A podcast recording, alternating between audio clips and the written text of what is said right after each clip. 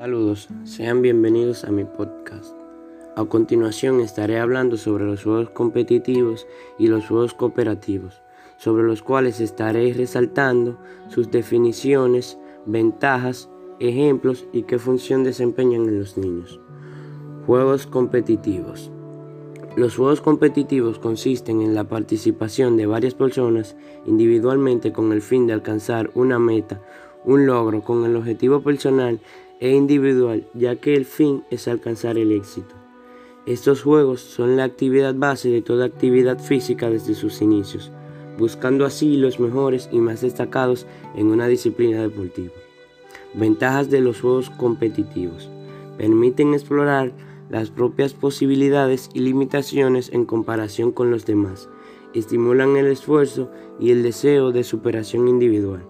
Si el grado de, dominio de las capacidades que fomenta el juego es elevado, se produce una incidencia favorable en el concepto, en el autoconcepto, perdón.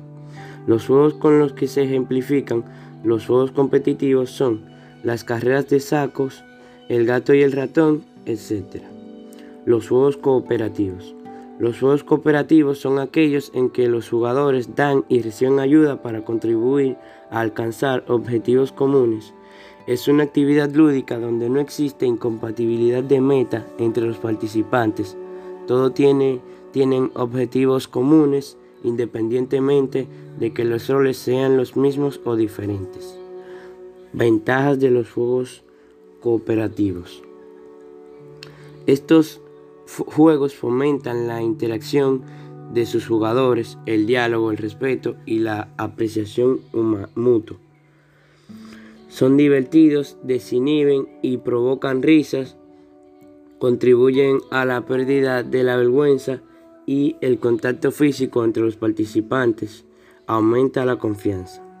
Los juegos con los que se ejemplifican los juegos cooperativos son cruzar el lazo, torre de ladrillos, siameses de balón, etc. Muchas gracias.